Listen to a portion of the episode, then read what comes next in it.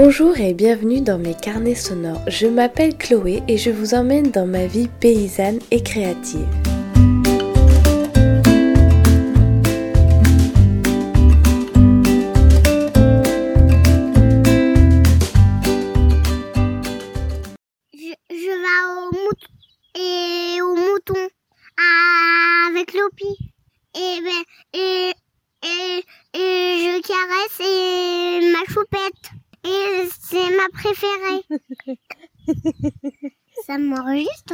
Bien sûr ça enregistre. Et tu fais quoi avec papa? Et, et ben avec papa et, et, et, et ben avec maman et aussi et ben on, on ramasse les murs. Et les? Et les framboises. Et les? Et les myrtilles. Et qu'est-ce qu'on va en faire? Et un gâteau. Ouais, c'est bon.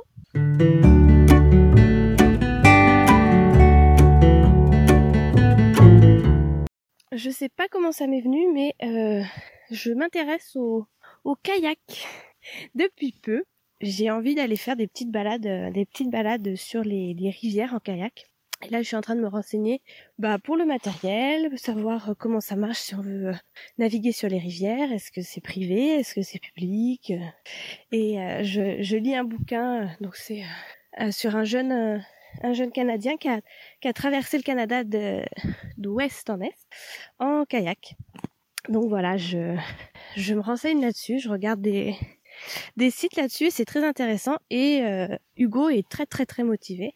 Donc j'espère que ce sera notre petite euh, activité sportive familiale dans les prochains jours. Donc nous on est en Haute-Vienne, donc il y a quelques rivières, on n'est pas très loin de la Dordogne, pas très loin de la Corrèze aussi. Et euh, mais bon, il y a des rivières partout et c'est très sympa partout. Alors ce qui me plaît, donc je, moi j'en avais fait un tout petit peu au collège euh, en EPS. Et vraiment ce qui me plaît c'est le ben, la glisse sur l'eau et aussi le le fait de voir le, les régions euh, sous un autre angle, c'est vraiment très tranquille. Les rivières, il y a, bah, a pas grand monde et puis euh, on voit vraiment, euh, on découvre vraiment les régions et les, les endroits d'un autre œil et ça c'est, c'est super chouette. Hop. Donc voilà, je suis en train de me renseigner euh, sur le matériel. Est-ce que il vaut mieux un... Donc je prendrais un. Au début, j'avais dans l'idée de faire ça toute seule. Et puis quand j'en ai parlé à Hugo, il a été tout de suite euh, attiré par l'idée et donc euh, je pense qu'on va se faire euh, des petites balades pour voir et puis on devrait euh, certainement essayer de se trouver un canoë trois places sur le bon coin ou enfin voilà d'occasion et faire quelques petites quelques quelques petites balades. Donc nous on n'est pas très loin du lac de Saint-Pardoux. donc il y a déjà des des locations de canoë donc faudrait qu'on aille essayer. À Aix-sur-Vienne aussi, apparemment, il y a une base de canoë-kayak assez intéressante, à Latu. Voilà, donc il y a de quoi faire déjà dans la région, de se familiariser avec ce, moyen de transport et puis de, voir si ça nous plaît, si ça plaît à la belette, évidemment. Et puis pourquoi pas faire des, micro euh, des micro aventures sur un week-end de trois jours euh, au fil de l'eau. Donc voilà. Et euh, j'ai dans l'idée de de donc déjà d'en louer pour voir hein, si ça nous plaît et tout. Et puis j'aimerais bien qu'on s'en achète un. Donc je vais certainement vendre mon accordéon et un de mes rouets pour euh, pour payer ça. Et puis euh, je pense que ça c'est un bon moyen de de faire une activité en famille pas très loin, c'est il y a des rivières partout, enfin il y a un livre qui s'appelle Rivière Nature, donc je crois que c'est il me semble que c'est pour les canoës gonflables mais bon si vous en avez un rigide c'est pareil hein. Et c'est un livre qui décrit euh, les rivières, euh, il y a des photos, il y a des itinéraires euh, donc je l'ai regardé un petit peu rapidement sur internet, si vraiment on s'y met, je pense que je vais je vais peut-être aussi acquérir ce livre pour avoir euh, avoir des, des idées de, de balades, de coins sympas. Et je regarde notamment sur YouTube des vidéos de kayak de mer en Norvège et ah ça fait tellement du bien de voir ces paysages et je pense que ça va beaucoup me plaire parce que c'est un rythme bon ça peut avancer vite hein, quand il y a du courant mais c'est aussi un rythme lent et je pense que c'est très silencieux euh, comparé à par exemple le vélo. C'est vrai qu'en vélo on fait quand même pas mal de bruit ou même la marche. La marche on peut faire pas mal de bruit. Après quand vous êtes sur une rivière assez tranquille, vous pouvez vous laisser un petit peu euh, aller avec le courant. Je pense que ça peut être très silencieux et vraiment c'est voir des, lieux qu'on, où on ne peut pas accéder quoi. Donc voilà le, le prochain prochain petit projet auquel, euh, auquel je m'intéresse. Euh, donc si vous faites déjà ça, n'hésitez pas à me laisser un commentaire ou si vous avez des infos, ça m'intéresse.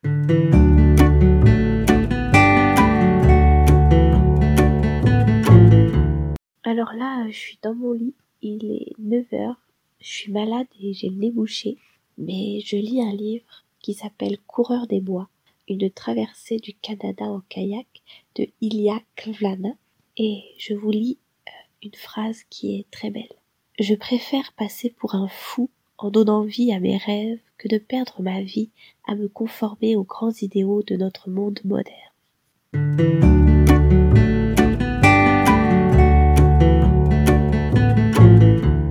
On est mi-juillet et euh, on a fini les foins. On a fait du regain il n'y a pas très longtemps sur une parcelle qu'on avait déjà fauchée mi-mai et il y avait une belle repousse et beaucoup de trèfle. Donc on a décidé de faire du regain. C'est la première année dans cette région qu'on en fait et euh, on a décidé de faire euh, on a décidé de faire en, en petites bottes en fait. Donc au début, quand on s'est installé, on avait euh, une presse moyenne densité. Donc ça fait des petites bottes de foin de 15 à 20 kilos. Et moi j'aime beaucoup faire les petites bottes. c'est vrai que c'est pas mal de, de boulot et c'est bien d'être nombreux quand on fait le foin. Mais après, durant l'hiver, c'est très très facile à manipuler, à donner, enfin voilà. Et puis depuis qu'on a eu la la belette, en fait, on avait acheté une presse à balles rondes. Enfin, on a une presse à balles rondes, donc on fait la majorité de notre foin maintenant en balles rondes. Et puis le petit euh, le petit regain et puis une partie de la paille, on fait en en petites bottes. Et euh, c'est vrai, c'est toujours des des chantiers très agréables quand il y a du monde, évidemment. Donc là, on était assez nombreux. Il y avait, euh, moi, je pressais au début, puis après, il y avait Hugo, Mathéo, Léo, Nathan, qui euh, montaient les, les chars de foin. Et euh, donc, on a entreposé ça le long de la maison, et puis on va couvrir ça. Et je vais le distribuer, je vais le distribuer cet hiver pendant la période d'agnolage. Donc ça, c'est c'est du super foin. Ça fait des des petites bottes bien vertes, bien jolies et c'est très riche en protéines parce qu'il y a du trèfle et qu'on a bien conservé les feuilles de trèfle. Et euh, on va donner ça aux mamans pour qu'elles fassent du lait pour, euh, pour leurs petits agneaux. Donc au niveau des agneaux, là je commence à, avoir des, des gros agneaux. Donc la semaine prochaine, je vais faire partir un lot euh, pour mes clients ben, en vente directe. Et il faudrait que je fasse ma sélection pour le renouvellement et que je, je regarde les, les, belles femelles qui ont bien grandi, qui n'ont pas eu de soucis, tout ça, pour euh, les garder pour euh, l'an prochain. Donc cette année, il y a eu à, peu près 130 agneaux. Je vais garder, euh, je pense, un peu plus de 50, 50 femelles. Et le reste part en vente directe pour le des colis de viande d'agneau.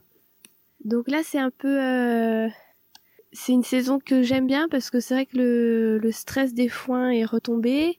Il y a encore la moisson, mais cette année, je pense que ça va, ça va bien se passer. Je crois que la récolte va être belle. Et après, c'est vrai que la saison est quand même un peu plus cool. Là, on est encore pas sur le maraîchage, on est encore pas mal sur euh, le désherbage, mais généralement en août, ça, ça commence un peu à, à diminuer de rythme, mais c'est quand même plus euh, plus cool. Donc le programme pour août, c'est de ben, continuer maraîchage euh, euh, brebis, et puis moi j'aimerais installer euh, donc ça s'appelle une demi-lune, c'est un parc de contention pour les moutons pour euh, être vraiment le, plus autonome possible et pouvoir euh, peser mes agneaux, faire les pieds ou les traitements quand il faut. sans sans être obligé de demander à Hugo de d'être là sur tout le tout le chantier. Donc ça c'est mon projet pour août. Je j'aimerais bien aussi faire pas mal de bocaux de légumes. Donc là, on a déjà fait des confitures, euh, cassis, groseille, framboise, un tout petit peu. Il faudrait aussi que je fasse des petits légumes, euh, des petits légumes fermentés.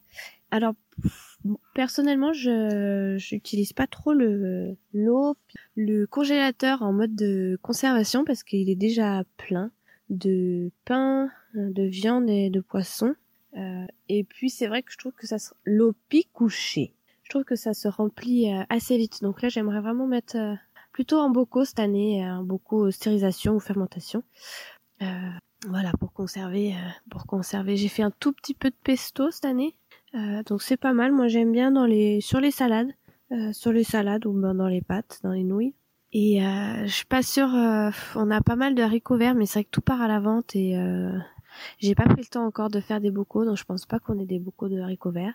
Mais euh, voilà, je vais essayer de de conserver des légumes. Et cette année, on aimerait bien aussi.